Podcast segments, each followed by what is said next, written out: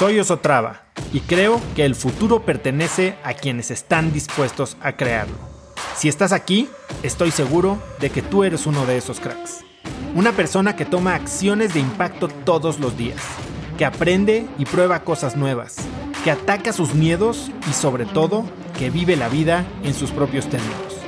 En episodios cortos te presento una serie de preguntas, conversaciones e ideas que te ayudarán a conocer lo que te mueve, ser mejor en lo que haces y vivir una vida más grande.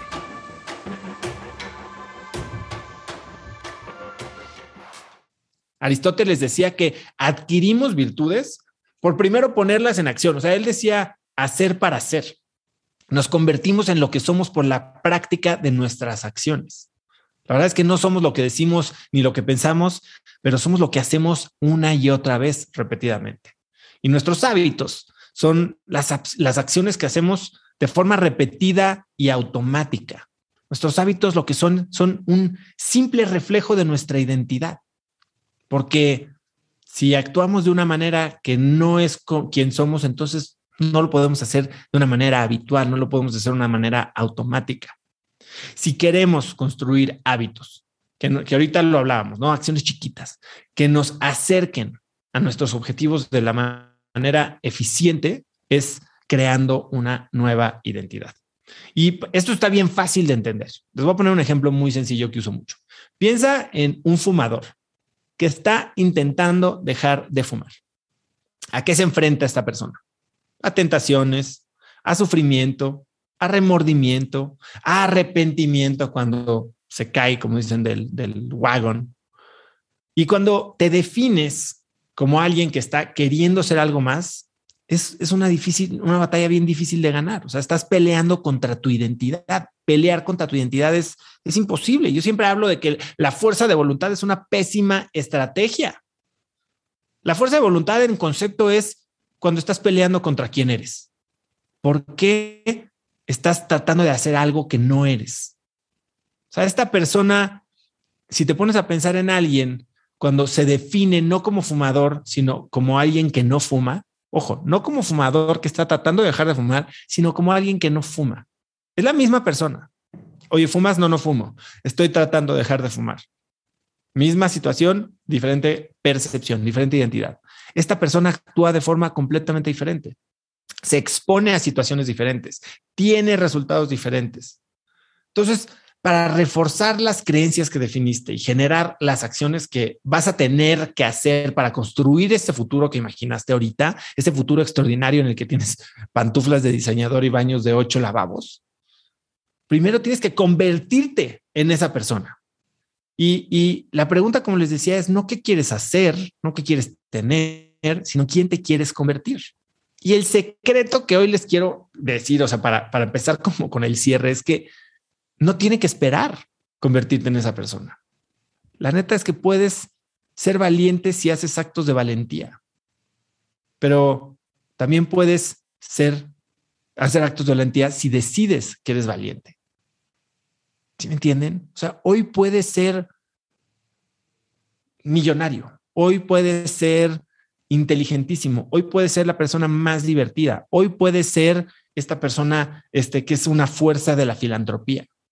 Los niños son extraordinarios en hacer esto. Acabamos de salir de Halloween. Ustedes, si vieron a niños disfrazados, ¿eran niños vestidos de algo? No. Ellos quieren ser algo y se convierten. O sea, o sea, son los mejores en tomar una nueva personalidad, adoptar un nuevo personaje, crear una nueva identidad. Mi hijo Emilio, cuando se disfraza de The Weeknd, es odioso, porque así es.